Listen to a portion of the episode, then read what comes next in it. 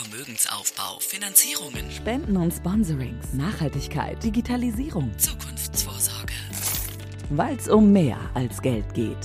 Sparkast im Sauerland, der Podcast der Sparkassen Arnsberg-Sundern, mitten im Sauerland und Hochsauerland. Ja, und damit ein herzliches Willkommen zur ersten Folge unseres Sparcast im Sauerland. Es geht um einen tollen Podcast, der in der Region Hochsauerland eine Rolle spielen soll in Sachen Finanzen und Geld. Und wir wollen natürlich hier in der ersten Folge ja so ein bisschen beleuchten, wie die Aufgabe der Sparkassen ist. Dieser Podcast besteht ja praktisch daraus, dass drei Institutionen sich zusammengetan haben.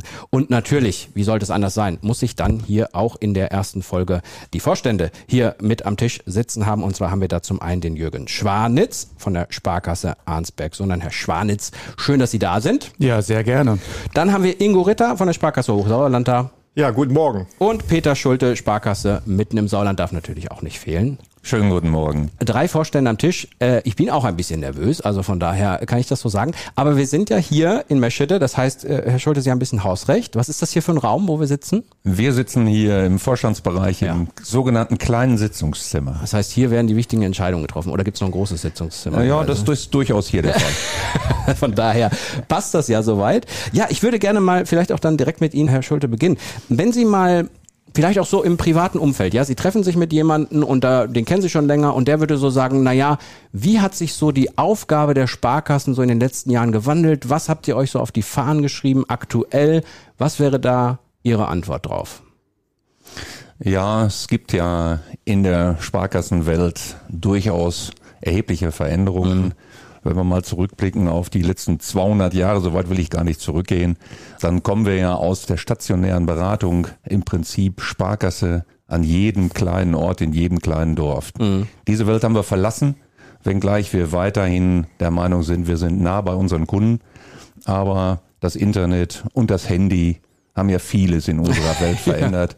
Und sagen wir mal ganz ehrlich, für Kontoauszüge, Überweisungen oder Geldabheben, da gehe ich heute nicht mehr zur Sparkasse, selbst ich nicht. Das machen die Automaten und den Rest mache ich online.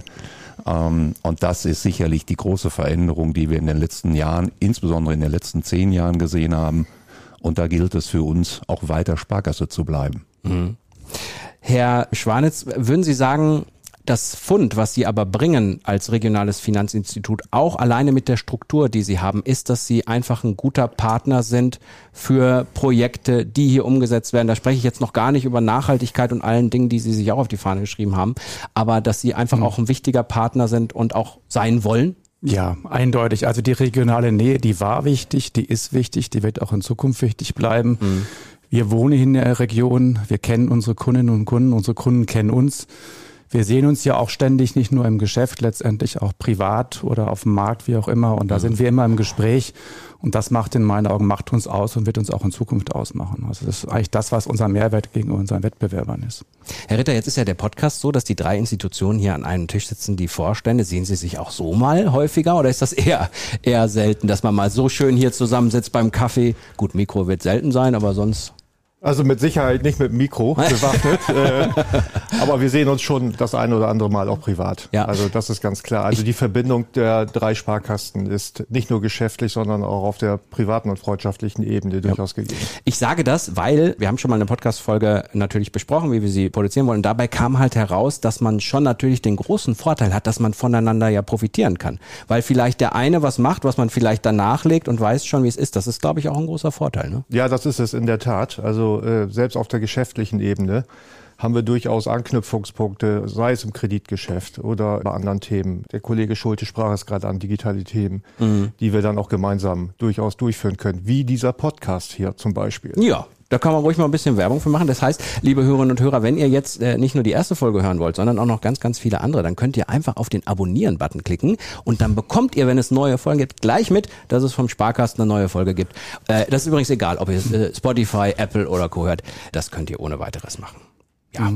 Ja, vielleicht auch nochmal als Ergänzung zu Ihrer Frage, ob wir uns privat austauschen. Ich glaube, das ist das, was uns als Sparkasse ausmacht. Wir sind in der Sparkasse eine Sparkassenfamilie und darüber hinaus auch. Mhm. Wir sehen uns regelmäßig, wir treffen uns regelmäßig und ähm, das gilt privat, aber auch geschäftlich. Der mhm. Ritter hat gerade einige Dinge angesprochen. Es geht auch noch andere im Bereich ähm, des Marketing, im Bereich ähm, unserer Internetfiliale ähm, arbeiten wir sehr eng zusammen.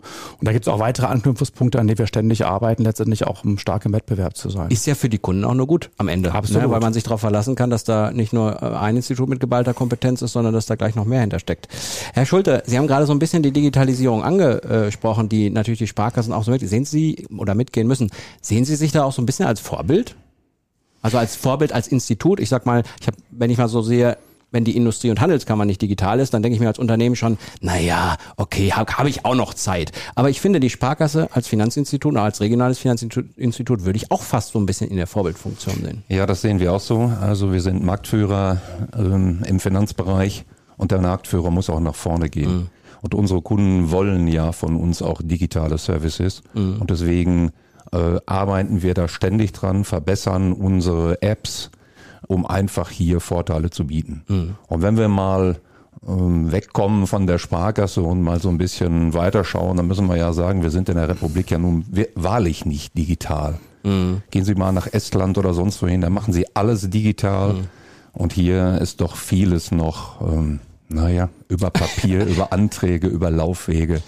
Und äh, wir haben uns das auf die Fahnen geschrieben. Wir wollen weiterhin stationär sein, mhm. so wie ich das eben schon mal beschrieben habe. Aber wir wollen auch digital nach vorne. Ich kann das übrigens nur bestätigen. Ich war letztens geschäftlich in Polen und die haben sogar so ein System entwickelt, wo man an jeder Stelle mit so einem sechsstelligen Code bezahlen kann. Also man braucht gar keine EC-Karte mehr, man braucht nicht mal mehr Apple Pay oder irgendwas, sondern da gibt es so einen Code, der generiert wird. Gut, wir können jetzt mal über Sicherheitsstandards direkt anfangen zu diskutieren, aber da weiß ich ja, dass bei Ihnen das auch eine ganz, ganz wichtige Rolle spielt. Vielleicht können wir einmal mal kurz, Herr Schwanitz, so ein bisschen ja den Menschen auch klar machen, was so ein Vorstand überhaupt macht und wo, wo vielleicht auch so, ja, wie so ein Alltag aussieht. Ich meine, Podcast aufzeichnen wird wahrscheinlich nicht Ihr Alltag sein. Gehört dazu. Machen wir auch gerne, ist eine schöne Abwechslung. Ja, ja ich finde, der Job als Vorstandsmitglied ist ein ganz spannender. Man ist ganz viel im Austausch mit anderen. Das ist natürlich man liest viel, man führt ganz viele Gespräche mit den Mitarbeitern, mit den Kollegen im Vorstand, was wir gerade angesprochen mhm. haben, oder im Haus selber. Wir treffen Entscheidungen, wir hören ganz viel zu.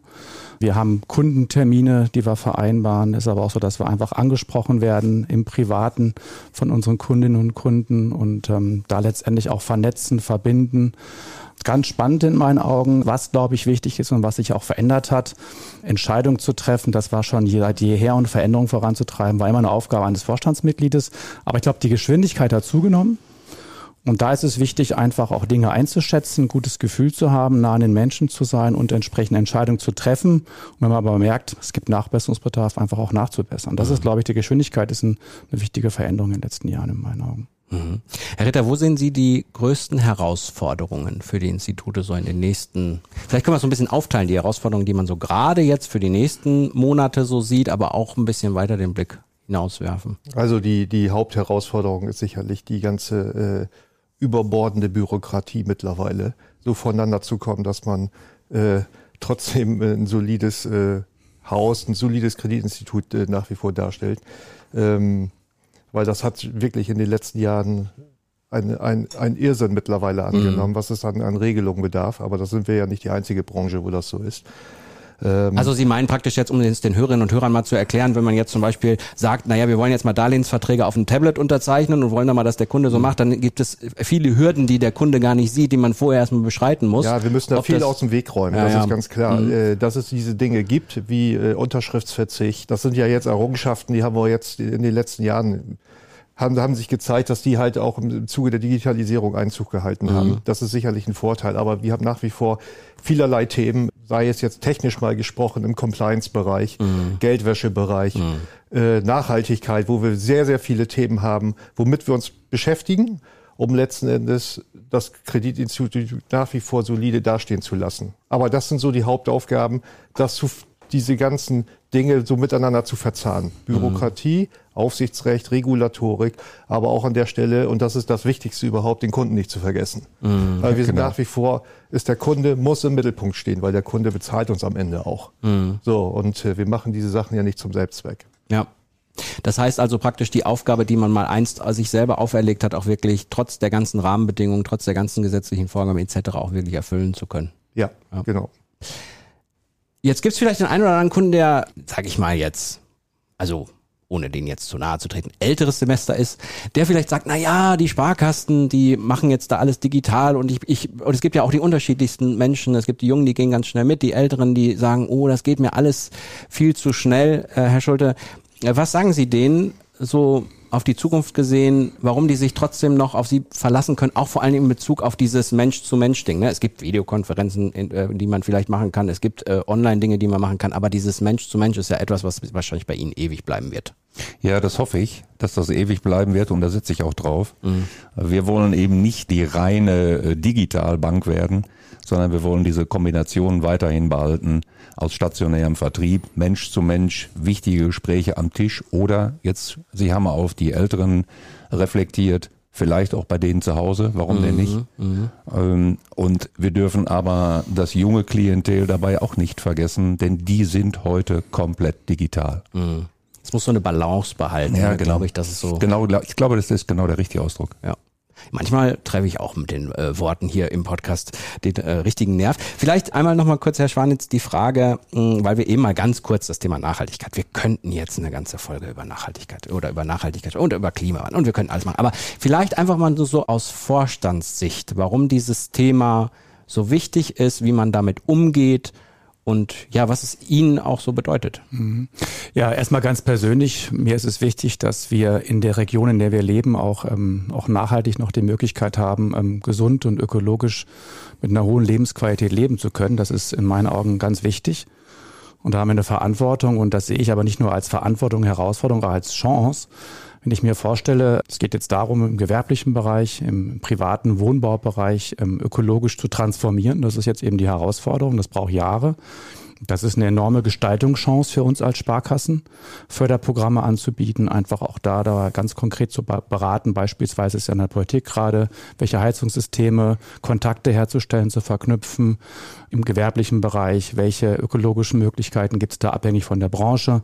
Und das ist eine ganz klare Chance für uns. Die nutzen wir auch, um damit aktiv zu gestalten. Im Sinne des Kunden, im Sinne der Region, aber auch für uns als Sparkasse. Herr Reder, wir müssen noch ein bisschen darüber sprechen, über so einen Nachwuchs und natürlich auch darüber, dass ja alleine durch die Demografie, die wir hier so haben, auch Menschen aus ihrem Unternehmen eine in die wohlverdiente Rente gehen und man die irgendwie ähm, ja, ersetzen kann man sie meistens nicht, aber zumindest kann man auf die Suche gehen, ob es jemanden gibt, der ähnlich. Also worauf ich hinaus will. Fachkräftemangel ist natürlich wahrscheinlich auch bei Ihnen Thema und junge Leute für den Job zu ähm, begeistern, wahrscheinlich ja auch ein wichtiges Thema, oder? Ja, in der Tat. Also das ist wichtiger denn je. Ähm, Wir haben natürlich, wie alle Branchen auch, mit, mit der Demografie zu kämpfen, würde ich, ist vielleicht jetzt übertrieben zu sagen, aber äh, unsere Mitarbeiter werden ja auch älter. Äh, und da gilt es natürlich dann auch, äh, die entsprechende Expertise dann zukünftig auch, auch nachzubesetzen. Und äh, da kann man nicht früh genug mit anfangen. Und der Ausbildungsberuf Bankkaufmann, früher war es ja, ich habe noch Sparkassenkaufmann gelernt, der ist nach wie vor hochinteressant, äh, weil hochspannend. Sie erleben jeden Tag irgendwas Neues, von digitalen Themen angefangen, hin zu komplexen Finanzberatungen, wo man wirklich Auge im Auge mit dem Kunden sitzen muss und sitzen darf, um entsprechende Lösungen letzten Endes für den Kunden erarbeiten zu dürfen. Und äh, das fordert ein Höchstmaß an Empathie seitens unserer Mitarbeiter. Und da sind wir, glaube ich, auch eine gute Adresse. Wer da Bock, wirklich Bock drauf hat, der kann bei uns auch Karriere machen und sich mit diesen Themen auseinandersetzen. Wir sind sehr, sehr vielfältig. Also von der Beratung, Wertpapierberatung bis zum Kreditbereich. Das sind so die Kernaufgaben.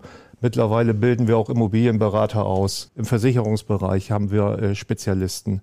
Sogar auf der IT-Ebene. Also man sieht, das ganze Spektrum ist fast von A bis Z abzudecken. Ich darf das vielleicht ergänzen, was der Kollege sagt. Die sehr gute wirtschaftliche Situation hier im Sauerland äh, mit nahezu Vollbeschäftigung führt natürlich auch dazu, dass Arbeitskräftemangel da ist. Und wenn wir vor ein paar Jahren nur noch darüber geredet haben, dass das im verarbeitenden Gewerbe war, ist das bei uns mittlerweile auch so. Wobei ich mich sehr darüber wundere, weil durch die ja, Fusionen in der Branche, die es gegeben hat, haben wir ja geglaubt, da kommen sehr viele Bankkaufleute, Fachleute auf den Markt. Das ist aber zweifelsohne nicht so. Mhm. Und deswegen gilt für uns das Thema selber ausbilden, junge Leute in der Sparkasse auszubilden und fortzubilden. Das ist für uns eine Kernaufgabe. Ja. Wenn wir heute eine Ausschreibung zu einem Fachmann rausgeben, ja, was machen wir denn dann? Holen wir den Zweifelsfall bei den Kollegen aus Arnsberg-Sundern oder Brilon weg und dann haben die das Problem. Wollte ich gerade sagen. Also es gilt wirklich, junge Leute in die Sparkasse zu holen und das macht Spaß hier. Und ich finde auch, es ist ja auch so ein bisschen so, wenn wir das Thema Digitalisierung angesprochen haben, man kann jetzt sagen, ah, es passiert alles so schnell, aber der Vorteil ist ja zum einen, was wir gerade auch angesprochen haben, dass der Job an sich ja auch viel interessanter wird, weil viel, viel mehr dazukommt. Sie haben übrigens, Herr Ritter, eben ideal die erste Staffel alle Themen zusammengefasst, die wir noch haben werden. Wir werden die Auszubildenden zu Wort kommen lassen, wir werden Immobilien. Also wenn jemand noch nicht weiß, was in der ersten Staffel vorkommt, jetzt äh, weiß das. Aber ich glaube auch, dass vielleicht ein wichtiger Aspekt, aber vielleicht täusche ich mich da auch. Ich habe es zumindest auf andere Branchen übertragen und vielleicht können Sie, Herr Schwan, jetzt mal kurz sagen, ob es vielleicht für die Bankenbranche auch zutrifft. Ich glaube, es verschiebt sich auch so ein kleines bisschen, dass wir nicht eins zu eins ersetzen müssen, sondern durch digitale Möglichkeiten, Automationen zum Beispiel, mhm. künstliche Intelligenz mhm. etc., werden wir da eventuell auch eine Verschiebung kriegen, dass man gar nicht unbedingt jede Stelle neu besetzen muss, weil es möglicherweise eine digitale Lösung dafür gibt. Banken, genau. Im Bankensektor auch denkbar oder übertreibe ich es jetzt mit, mit produzierendem Gewerbe da, wo es geht? Nee, es ist schon Praxis. Das, was ja. Sie beschreiben, ist Praxis. Es ist äh, effektiv so, wenn ich überlege, vor 30 Jahren, als ich bei der Sparkasse angefangen habe mit der Ausbildung, da gab es Kontoauszüge, die mussten sortiert werden. Nur mal als Beispiel. Mhm. Das heißt, viele einfache Tätigkeiten sind jetzt schon weggefallen. Und durch Data Analytics, durch künstliche Intelligenz, machen wir mal als Beispiel Fotoüberweisung mhm. über die App, kennt jeder, ähm, sind ganz viele Tätigkeiten, die jetzt einfach wegfallen oder vereinfacht werden. Es gibt viele Zwischenschritte, die jetzt auch nicht mehr da sind oder zukünftig wegfallen, also mediumbruchfrei. Das heißt, es wird vieles fallabschließend sein. Dadurch sind viele Tätigkeiten, die nicht mehr da sind. Mhm. Auch Kontrolltätigkeiten fallen weg. Das heißt, einfache Arbeiten und auch oftmals nervige Arbeiten, die viele Mitarbeiterkapazitäten binden, fallen, binden, fallen weg oder sind weggefallen.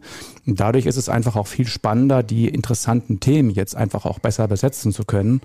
Machen wir mal ein Beispiel, wenn ich jetzt von Data Analytics spreche, wenn wir mit den Kunden vereinbaren, dass wir auf die Daten zugreifen können, können wir konkret sagen, wir haben jetzt aufgrund deiner Daten, deiner Informationen, können wir dir ein konkretes Angebot für eine Lösung bieten. Das muss nicht ausgewertet werden, das läuft automatisch. Damit habe ich viel mehr Zeit für die Kundenberatung. Mhm für den Mehrwert für den Kunden. Und ich weiß es zufällig, weil ich es mal gelesen habe. Auch da sind wir wieder bei dem Aspekt, den der Ritter eben ein bisschen angesprochen hat. Data Analytics, ja, das klingt super, aber man muss sich ja eben dieses Einverständnis des Kunden erstmal einholen, damit man es darf. Natürlich. Das tun sie ja auch. Und da weiß ja. man ja dann auch, dass man einen Partner hat, der darauf Wert legt, dass man nicht irgendwie einfach was vorgeschlagen bekommt, weil man sich denkt, ach komm, die Daten nutzen wir mal, sondern auch wirklich da sagt, ah, das ist uns wichtig, dass der Kunde auch immer informiert ist, was wir von ihm nutzen und wie wir es nutzen. Ist doch eigentlich auch, also wenn ich jetzt mal also ich, ich kenne Ihre Antwort, aber wenn ich jetzt sage, Sie sind jetzt, Sie werden jetzt im Vorstand von einer äh, Commerzbank, der deutschlandweit unterwegs ist, oder Herr Ritter, Sie sind im Vorstand der Sparkasse Hochsauerland, ich finde natürlich auch, es ist doch eigentlich viel schöner, ein Vorstand zu sein von einer Region, die ein bisschen begrenzter ist, ein bisschen kleiner ist, die, wo man auch viel mehr sieht, was man machen kann und was man bewirkt, oder? Ja, selbstverständlich. Also ich weiß, dass Sie jetzt nicht sagen, Sie werden lieber ein Vorstand im, äh, bei der Commerzbank. Aber, äh, also ich Sie weiß nicht, ob das jetzt erstrebenswert wäre, aber äh, Spaß beiseite. Ja. Natürlich ist es hier durchaus schön, wenn man in der Region sieht, was man durch Kreditmittel beispielsweise bewirkt hat, ja. wenn da neue Unternehmen entstehen, mhm. wenn Arbeitsplätze entstehen. Das ist alles, geschieht alles vor der Haustür. Mhm. Wenn wir Auszubildende einstellen, auch die hat man vielleicht privat im Sportverein mal getroffen, mhm. die dann bei der Sparkasse arbeiten.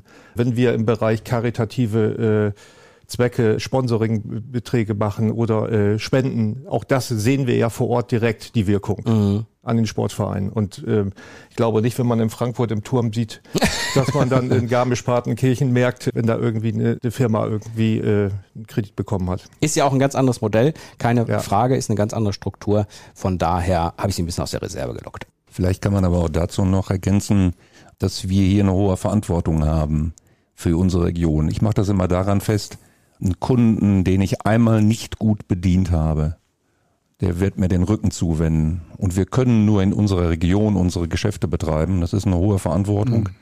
Da geht es um Vertrauen. Und äh, dieses gilt es jeden Tag wieder neu zu verdienen. Und wir können hier nicht weglaufen, sage ich immer. Und das ist äh, vielleicht auch ein Vorteil. Für die Kunden auf jeden Fall. Ja. So viel ist klar. Dann würde ich gerne noch einen kurzen Aspekt beleuchten, dass man auch nochmal, ich würde sagen, sympathisch auf einen, einen Aspekt schaut. Wir haben jetzt hier drei Vorstände sitzen, die äh, alle einen männlichen Vornamen haben. Und in Deutschland wird natürlich auch diskutiert, dass man sozusagen auch über Frauenquoten spricht, darüber spricht, dass es natürlich sinnvoll ist, wenn Frauen auch in Vorständen sind. Da würde mich mal interessieren, wie Sie drei das praktisch im Allgemeinen sehen, aber auch so im Bezug auf Ihre Institute. Ja, vielleicht darf ich mal starten. Also unser Berufsbild ist ja eigentlich sehr, nicht nur eigentlich, es ist stark von Frauen geprägt. 60 Prozent unserer Mitarbeitenden sind Frauen. Und äh, Sie haben ja recht, wenn Sie das Thema ansprechen, Frauenquote, und dann wollen Sie ja Frauenquote in Führungsposition beziehungsweise im Vorstand mhm. beleuchtet sehen. Da ist das noch nicht ausgeprägt. Ich kenne noch Zeiten, da gab es überhaupt keine Frauen in Vorständen. Heute liegt die Quote bei sechs Prozent. Das ist ja auch noch total gering. In der äh, Führungsebene darunter liegt die Quote deutlich höher. Da sind wir mittlerweile bei 28 Prozent. Und deswegen gehe ich davon aus, dass nach und nach über diese höhere Quote in der zweiten Führungsebene auch Frauen äh, in den Vorstand kommen. Das ist so der übliche Weg auch, wie man in den Vorstand kommt, ja, ne? Dass man ja. praktisch im Haus praktisch. Äh, es geht über wächst. Führungserfahrung, mhm. über Abteilungsleiterpositionen, dann okay. letztlich bis zum Schluss in den Vorstand. Ja. Und wir haben ja einen Kollegen dabei, äh, da ist ja. die Quote ja deutlich höher. Herr Schwanitz schart schon mit dem Hufen, der kann was sagen dazu. ja, vielleicht nochmal, bevor ich darauf jetzt konkret eingehe, was mir wichtig, also mir ist ganz persönlich wichtig, es ist ein Fachbegriff, Diversität. Ähm, es geht einfach darum, ja, eine Führung zu erreichen in Häusern, ähm, wo auch letztendlich die Aspekte, die verschiedenen Aspekte einfach auch erfüllt werden und auch gute Entscheidungen getroffen werden. Es geht jetzt nicht nur um männlich oder weiblich, es geht einfach darum, die verschiedenen ja, Dinge abzubilden und dann aus den verschiedenen Herangehensweisen und Einschätzungen die besten Entscheidungen für einen Einzelfall, aber auch für die Zukunft zu treffen. Und das ist mhm. Führung und das sind aber auch Entscheidungen, die getroffen werden mit unterschiedlichen Einstellungen. Und da macht eben auch Mann und Frau einen Unterschied. Und ich habe, ähm, ich bin jetzt nicht groß geworden in der Sparkasse Ansbach, sondern habe auch andere Häuser schon kennengelernt. Habe immer sehr gerne auch mit fordernden, sehr starken Frauen zusammengearbeitet.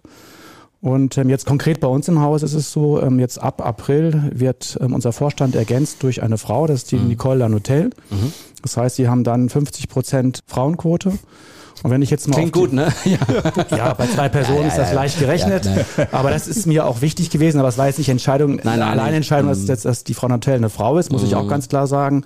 Aber es ist ein wichtiger Aspekt in meinen Augen. Und wenn ich jetzt mal runterschaue, Hierarchie ist eben, ist natürlich auch wichtig, mit flachen Hierarchien zu arbeiten. Mhm. Aber dennoch brauchen wir aufgrund der Mitarbeiterzahl und Tätigkeiten, brauchen wir Abteilungsleiter. Und da haben wir bei uns eine Quote von in etwa 30 Prozent. Mhm. Also auch da ist der Frauenanteil schon auch wirklich repräsentativ, kann man sagen. Ja, die Hörerinnen und Hörer konnten es gerade nicht sehen, aber Herr Ritter hat, glaube ich, sehr viel zugestimmt. Ich glaube, dass es wahrscheinlich im eigenen Hause ähnlich aussehen wird wie ja, in der Tat. Also äh, bei uns in der zweiten Führungsebene haben wir Quoten von an die 40 Prozent mhm. besetzt durch Frauen. Tendenz steigend, mhm. was auch gut ist.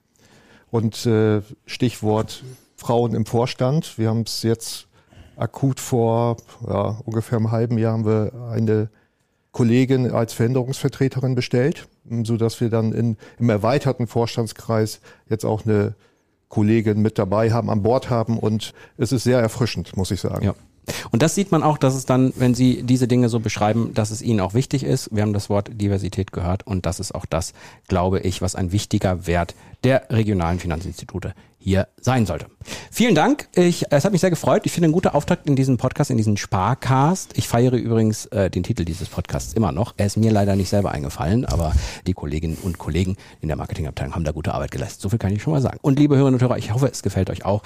Das waren Jürgen Schwanitz von der Sparkasse Ansbeck, sondern Ingo Ritter von der Sparkasse Hochsauerland und Peter Schulte, Sparkasse mitten im Sauerland. Alles Vorstände und ich bedanke mich, dass Sie in der ersten Folge hier dabei waren. Dankeschön. Wir danken uns ebenfalls. Ja, ja ebenfalls. Vielen Dank. Dankeschön. Und bis dann. Macht's gut. Tschüss. Tschüss. Sicherheit geben. Menschen verstehen. Zukunft denken. Sparkast im Sauerland. Der Podcast der Sparkassen Arnsberg-Sundern. Mitten im Sauerland und Hochsauerland. Weil's um mehr als Geld geht.